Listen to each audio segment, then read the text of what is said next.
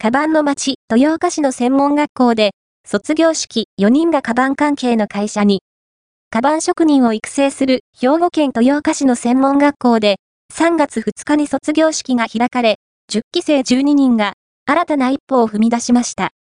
卒業式には、豊岡カバンアルチザンスクールで、1年間のカリキュラムを終えた18歳から60代までの10期生12人が出席しました。